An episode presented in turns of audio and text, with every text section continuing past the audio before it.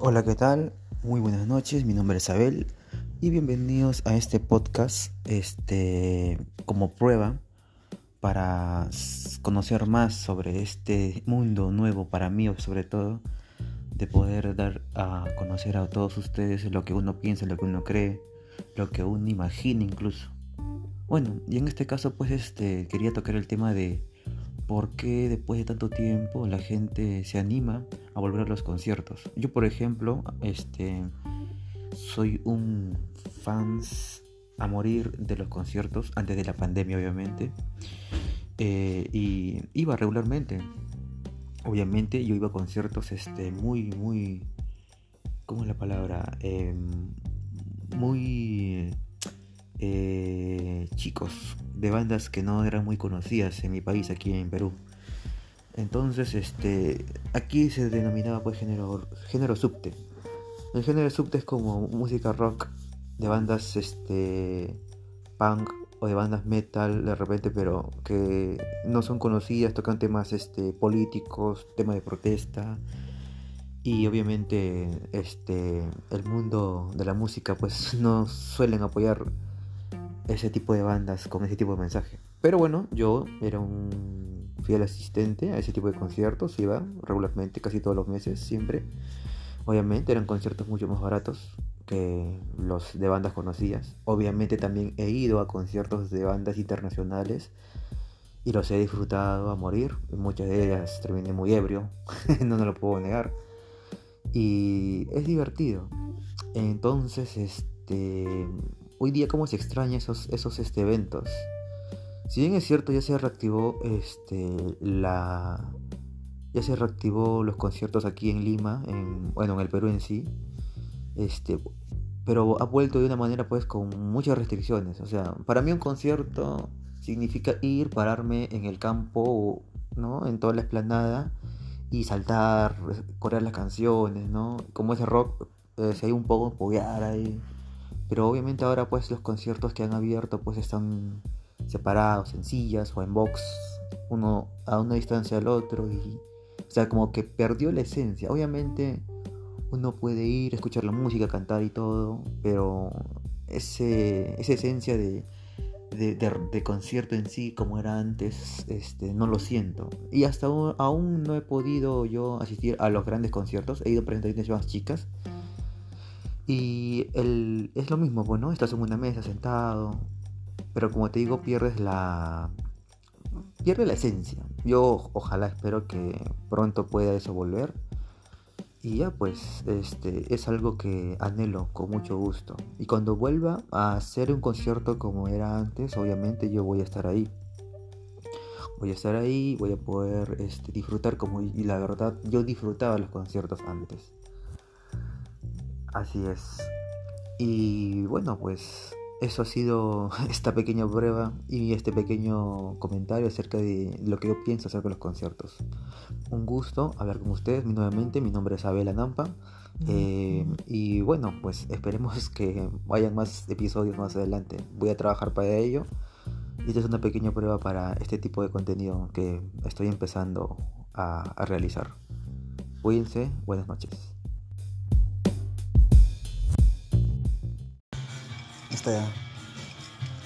Otro día más, Edu, otro día más. ¿El dinero es dinero? El dinero es dinero, dice. Como tu frase, Pedro, pues, el aprende algo de dinero. En sí dinero. Como en sí dinero. Este, bienvenidos al segundo episodio de este podcast personal que yo tengo aquí. Y bueno, en este caso vamos a estar este, conversando con el buen Eduardo, mi primo. Muchos de ustedes lo conocen. Y pues vamos aquí a tocar temas este, importantes y un poco curiosos también acerca de, los nuevos métodos que hay pues este, financieros alternativos que mucha gente trata de conocer más. Y él está metido regularmente ahí este, con un conocimiento... ¿Cómo, ¿Cómo lo definirías tú? ¿Un conocimiento qué? Yo diría que no son conocidos acá en Perú. Pero... O sea, hay mucha gente que lo conoce, pero si hablamos de la gente que un 99.99 no lo conoce.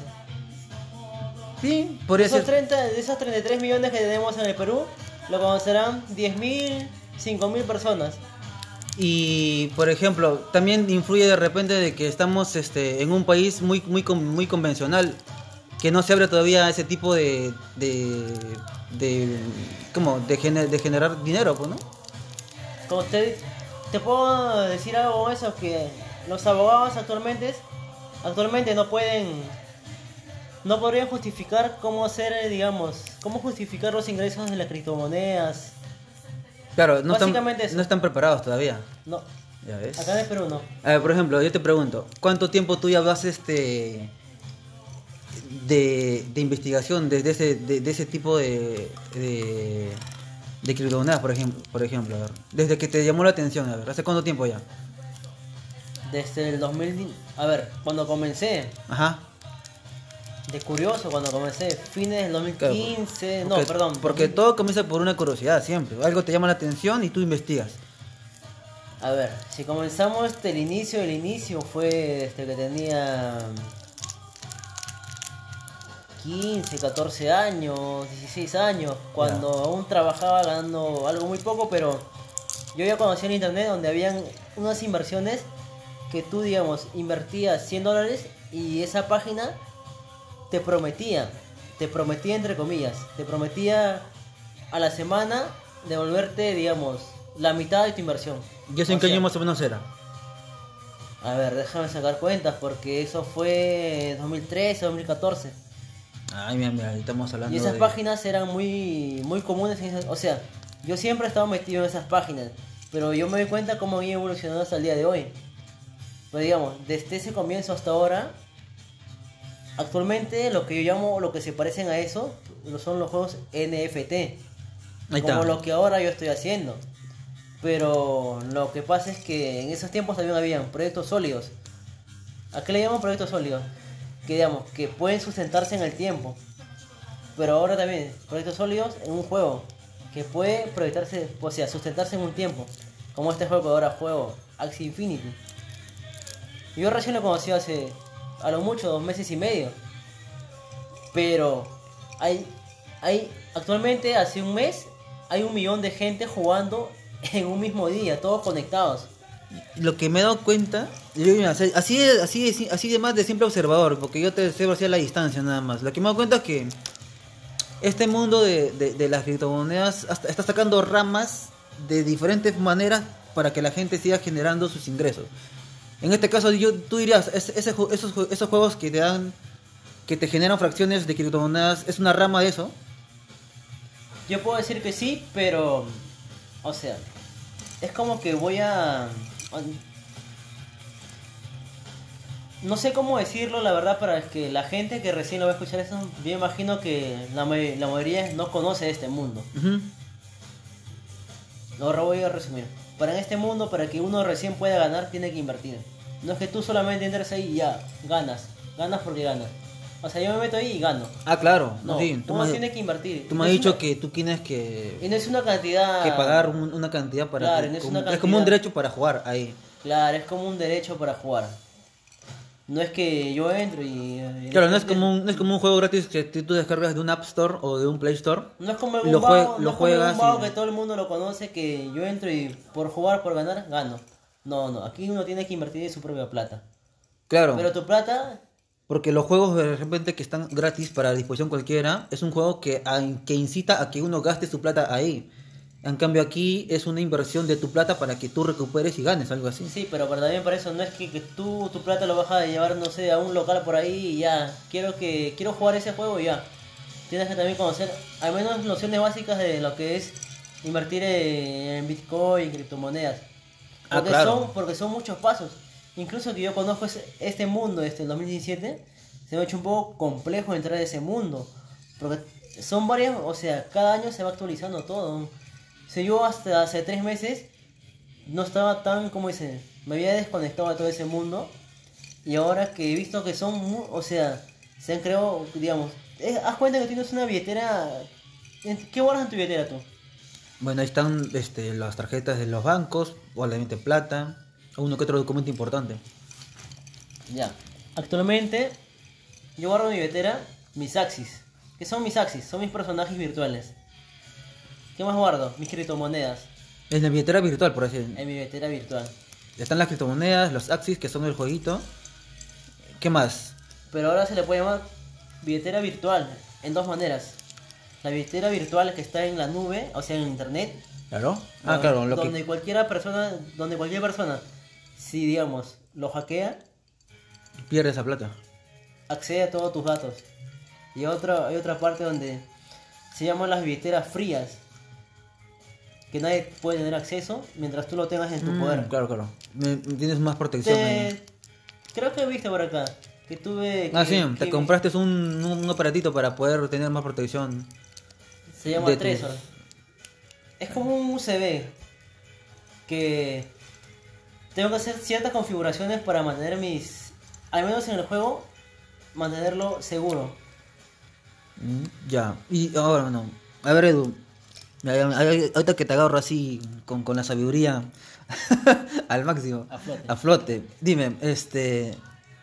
¿Tú ves proyección en este tipo de negocio o de, de, de, de nuevo sistema financiero virtual? Yo no veo provisión. Yo veo que me he quedado atrás. Me refiero si proyección a que esto vaya a crecer a más, así, se vaya a agrandar más. O sea, que no se estanque, sino que crezca más. Así, a, a tu, a, tu, a tu punto de vista, pues, ¿no? O sea, yo sé que tú de repente has entrado un poquito, digamos, tarde al, a este, cuando ya estaba un poco avanzado, pero yo sé que te llama la atención. Pero tú, ¿cómo lo ves? ¿Que esto puede crecer a más? Es que día a día. Yo a veces cuando me siento a jugar ahí en mi, en mi escritorio. A la vez que estoy jugando me pongo a ver otros proyectos. Similares a estos. Pero hay una cosa. Puede ser proyectos que te en una semana te pueden devolver tu inversión, pero te devuelven la inversión y tú date cuenta, es como una, no sé si has escuchado una pirámide. Las pirámides, ¿ya? Tú creemos una pirámide. Sí. a ver, a ver Lo ¿cómo que- lo decirte? que- lo que- como, como alguien le decía Herbalife, una pirámide que tú tienes Ah, como que... de mercadeo. Las Tienes que, tienes que, Tienes que tienes que invitar- jalar a más personas para que ganes plata. Algo así. Ah, ya. Naturalmente ahorita la gente le llama eso así, como que algo es como una pirámide. O sea, nosotros en el mundo de las criptomonedas, obviamente que si estamos en este mundo es porque ya conocemos de lo del predecesor, pues, ¿no? De lo que fue antes. Ah, claro. Por eso le llamamos una pirámide. Oye, ¿y tu pirámide? ¿Sigues jugando en tu pirámide? Algunas personas le dicen así, ¿sigues jugando en tu pirámide? Pero yo me doy cuenta que día a día siguen saliendo muchos juegos. Pero hay juegos que, digamos, en 2, 3, 4 días recuperas tu inversión. Pero son para la gente que está ahí metida, que está ahí todo el día prácticamente. Ya se dedica 100% a eso, ya. 100% de eso. O sea, si digamos, yo, digamos, le quitaría, o sea, yo ahorita estoy dedicado al Axie Infinity. Estoy que juego y me tomo bastante tiempo. No es que estoy ahí y hago una y otra cosa. Me tomo varias horas al día. Yo, como es, yo invertí mi plata ahí y yo me enfoco en ese proyecto. Pero, digamos, hay otra gente que le invierte un poquito acá, un poquito acá, un poquito allá. Es muy rentable, la verdad. En diferentes juegos te refieres. tú. Claro, en diferentes juegos. diferente- Pero también no es como que, digamos... Pero así como en esos juegos hay, hay unos que te dan más, otros que te dan menos, supongo. Pero hay otros que, digamos, te pueden dar mucho en un mes y después desaparecen. Pero hay otros que tienen, digamos, fundamentos. Mm. Entonces este, este juego, el juego donde tú estás es como que el que da más seguridad. Es el pionero. Ah, sí, también. Es como que, digamos, cultura básica. Tú ponte a buscar el mejor juego NFT. Y vas a, vas a encontrar que Axie Infinity es el, es el pionero y es el que tiene más proyección a futuro. Es como el, el, el papi de los juegos ahorita. Se podría decir así. Coloquialmente se podría decir Ah. sí. ¿Ah? Los cachorreos los demás. No es que lo cachorreo, porque la verdad es que cuando yo ingresé, yo invertí en un equipo 1600 dólares. Ah, imagínate, o sea, es una inversión fuerte, ¿ah? Date cuenta. Cualquier 1600 persona nomás no se arriesga a, a invertir esa cantidad sabiendo 1600 por que- 4 guantes. Más de. Más de 6000 soles. Casi 7000 creo. 15 por 4 son 6000. ¿Sí pues? Entonces, ya, más. Imagínate esa cifra. Imagínate que después de un mes y medio esa cifra bajó a la mitad hasta menos. Pero yo en todo ese, en, en todo ese Ah. proyecto, yo seguí, todas mis ganancias las seguí reinvirtiendo. Tú lo, o sea, tú lo compraste caro y, ahora ha bajado. Ahora, ahora ha bajado Ah, demasiado, ha bajado mucho. O sea, yo lo... De inversión lo que yo invertí, ahora lo que yo compré vale menos de la mitad. Pero ¿cuál es mi ventaja? Que yo todo lo que ganaba lo reinvertía, no lo retiraba. Ah, claro. Tenías la, tenías la opción de poder de frente cobrar, Reinvertir. pero tú, tú lo has seguido remitiendo. En el mismo sistema ya, para que no estén... Ah, está bien. Pues. Ya tenés proyección. Pues. Aquí estamos bien. El, el Edu piensa futuro. pues, dicen. Es como... ah, saliéndonos un poquito del tema. ¿Aún sigues tú con ese plan que me dijiste de que a los... ¿Qué? ¿35? ¿Ya? ¿Te retiras? ¿Te jubilas? Mi plan era los 25, pero... Ah, 10 años más, pues. Aún con juventud todavía. Mira, me quedan dos años para los 30. ¿Y cómo lo ves? Lo veo un poco cerca y a la vez lejos. A veces, ¿ah? A Pero veces. yo creo que antes de los 35 ya estoy. ¿eh? Ah, sí, ya está bien. Ya, ya, ya, ya lo tiene ya este mentalizado. Ese es, ese es este. Ese es este tener proyección, está bien. Y no digo que a los 30 podría ser, pero antes de los 35 sí o sí. Ah, sí. Ya, o sea, y. O sea, entonces tú ya ves como que simplemente vivir de, de, de lo que has ganado. O, o, o que sea algo que circule nada más como tus inversiones y sigas viviendo tranquilamente. Claro, como dices, algo que circule. Ah, ya. Todo lo que, digamos, mi dinero está en ese mundo. Ujú. Tengo mucha experiencia, retiro lo que necesito, todo lo demás sigue rodando ahí. Ah, claro. Y por mi experiencia, ¿qué voy haciendo? Sé en qué proyecto invertir, sé mucho, digamos, de inversión, de, análisis técnico, aunque a veces dirá la gente, no, el análisis técnico no sirve. Pero dando tantas horas metidos ahí. Hay, hay una cosa muy es que hay, hay una cosa muy diferente, el análisis técnico y el análisis fundamental. Ya, ¿en qué se diferencia en eso?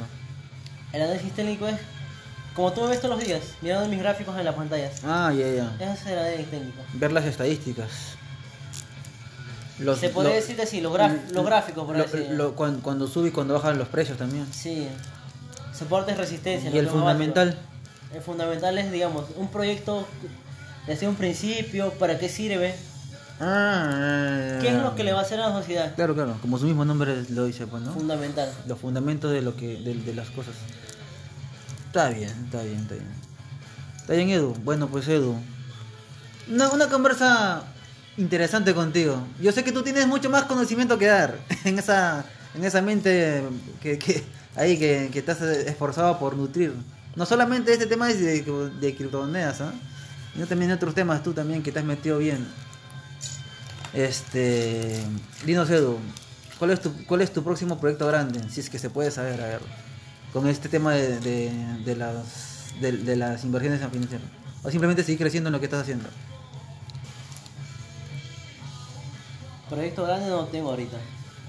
Lo único que tengo es Seguir nutriendo tu volverme, conocimiento. volverme muy, muy sabio de lo que de lo que ahorita estoy aprendiendo. Ahorita quiero aprender mucho de, de las inversiones, análisis técnico. Y a veces el, el juego que ahorita que estoy haciendo me quita mucho tiempo. Y no me, no me da más tiempo para... O sea, te- o sea, tú O quisieras sea, tener más En tiempo. para resumen, eso. ahorita mi, mi cuestión es investigar mucho. Investigar e investigar. Tú quieres seguir nutriendo ese conocimiento todavía. Te, te falta tiempo para seguir co- conociendo más. Me falta, me a veces me falta tiempo. Claro. El tiempo que gasto jugando a veces me, me desgasta. Me desga- es como que contradictorio, ¿no? Claro. Claro, el claro. tiempo que me desgasta. Claro, claro. O sea, cualquiera diría, ¿qué? ¿Cómo estás jugando? No, pues, o sea, uno, uno, o sea, uno... No, no es un trabajo. Bueno, aunque no hemos hablado de cifras, pero No, o sea, ¿para qué hablar de cifras? Si, si, si sabemos que si con esto se puede sustentar es porque eh, uno gana lo suficiente como para poder vivir tranquilamente. O sea, si es que le dedica tiempo y esfuerzo a, a eso, obviamente sí puede conseguir un, un ingreso que le permite vivir cómodamente, por así decirlo. bueno, pero yo le digo, pues para los que lo escuchan, le digo, ahí dejo la tarea, pues no, que lo investiguen por su cuenta, que saquen sus cuentas, claro. que a ver si alguien se anima a invertir, El tema es investigarse, es informarse bien eso, primero. investiguen y si les parece inviertan, pero van a invertir por su cuenta. Y ahí vamos a ver, pues, ¿no? A largo plazo. Hay, hay, eso no es hay esos juegos de acción que tú, que tú mencionas que, que puedas invertir menos cantidad como para comenzar. hay muchos juegos, pero nadie te asegura que sea que, que duren mucho. Pueden, mire, voy a decir, pueden haber muchos juegos que te ofrecen rentabilidades que puedes recuperar tu inversión en un, en un mes, en tres semanas, en dos semanas, hasta en días. Pero esos juegos no son confiables, por así decirlo. O sea, como que tú metes tu plata, recuperas y después aparece. Es O como sea, tú metes tu plata en, en un banco. Te ofrecen en la rentabilidad, no sé, de- en un... En dos meses recuperas tu inversión. Algo así. Y lo Ah. resto es ganancia. O sea, sí, en el mundo de las criptomonedas, eso es real. Pero tienes que estar desde el principio. Tienes que estar metido en ese mundo. No, o sea, tú no puedes ni siquiera parpadear porque en ese momento que parpadeas, te vas a almorzar así, se perdió una oportunidad. Así es el mundo. Si no estás ahí, entonces, te ¿quién- pasa una oportunidad, así parezca mentira, así parezca broma. tú una, una vez me dijiste, o sea, es como una anécdota ya. Yo me acuerdo que tú me comentaste cuando tú estás este, invirtiendo en, en, en, en la bolsa, así, en, en la computadora. Tú, yo me acuerdo que tú te levantaste, no sé, que 10 de la mañana, pero tú normalmente te levantabas para ver eso a las 7 y media, algo así, me acuerdo. Y tú me dijiste, si me hubiese levantado temprano, hubiese, hu- hubiese visto que, que estas cosas están más baratas y hubiese comprado. Pero como me levanté tarde en ese día, justo ese día, ya había pasado, ya, ya pasó el, el- el momento de la Justo en compra. ese día me perdí una rentabilidad como de mil. Entonces, o sea, eso te refiere a que puedes, tienes que estar atento siempre en todo momento. Pero en la bolsa es muy diferente, porque la bolsa no es muy volátil. Ya, pero me refiero al momento de las oportunidades, son así. En el momento de las criptomonedas, la- las oportunidades se multiplican hasta por mil a veces. Pero Yo- siempre y cuando uno tenga, digamos, el dinero para invertir. O sea, tú puedes tener el conocimiento, pero si no tienes el dinero para invertir, Ah, ya pues, las oportunidades las van a seguir pasando, las vas a seguir mirando. Ya pues, ¿no? Te quedarán por experiencia, pero en tu cabeza, pero Ah, pero tú también has tenido experiencia pues, de las criptomonedas en cuanto han sido pérdidas también. Pues. Obviamente, pues no, Ah. el que no, el que no pierde no va a aprender, pues no. Ah, sí, sí, sí, me acuerdo. Yo me acuerdo que tenías, eh, llegaste a, a- a tener que dos, tres. En el 2017, antes del boom del 2017, cuando el Bitcoin llegó a los casi 20 mil dólares, yo llegué a tener 4 Bitcoins, medio año antes. Ya ves, o sea, y yo, cuat- cuatro. ¿Y yo qué hice? Hice trading, compré otras criptomonedas, las vendí las, y perdí. Al final de todo, no me quedé con nada. Tú imagínate ahorita, multipli- solamente ponle ahorita 50 mil dólares que tenía 4, son 200 mil dólares aquí en Perú, Sin, sin haberlo movido. sin haberlos movido ese tiempo. Claro. Y hay gente que hay gente que en su tiempo compró cientos de esas moneditas, ¿no? Cuando no valían casi nada. Y ahora y ahora sin moverlo mucho, sin haberlo movido tienen esa tienen una, una cantidad fuerte en ese en ese en esas monedas. Mira, yo digo que yo ese- en esos tiempos yo era, como dicen, era muy, o sea, paraba metido en las computadoras, en todas esas cosas, era muy investigador y todo. Yo me, yo me acuerdo en un tiempo que conocía de la Deep Web y, con, y conocía el concepto de Bitcoin, pero en ese tiempo como que no me adentraba más allá. Pero sí sabía que el Bitcoin se o sea, usaba en la Deep Web, en la red baja. Ah, como que claro. nunca me había adentrado como que para conseguir esas monedas. Yo digo, si hubiera que sea un poquito de curiosidad, me hubiera ganado la curiosidad de tener algo de eso y lo hubiera mantenido hasta ahora, ¿tú te imaginas? En ese tiempo el Bitcoin valía centavos. Imagínate, con 10 cen- o sea, centavos con, de centavos, o sea, con 10 Bitcoin, un 10 Bitcoin en la actualidad. ahora se le llama holdear. Holdear es como que tenerlos hasta ahora, aguantarlos. Ah, O sea, no, en ese tiempo no me hubiera costado nada, nada de nada. Ni un sol acá, ni un sol. O sea, 10 Bitcoins en ese tiempo ni un sol de acá. O sea, valían centavos de dólar. Claro, claro, ¿no? Imagínate, que salió en el 2009, 2010. Y no es mucho tiempo, ¿ah? Y no es mucho tiempo. Imagínate, ¿tú te imaginas cómo sería la vida si uno podría retroceder el tiempo, si tuviera una bolita de cristal? O, o- La otra o- vez que hablaba con mi amigo Suki, que yo creo que también tienes que hacer una entrevista a mi amigo Suki, ¿qué que algún hacer día lo conocerá. sus regresiones, ya. Eh, yo le comenté, ¿te imaginas si la gente tuviera el futuro como digamos, ya sabe lo que le va a pasar? Es rojo de la mente, ninguno aprendería, Claro. nadie aprendería de lo- nadie aprendería de la vida.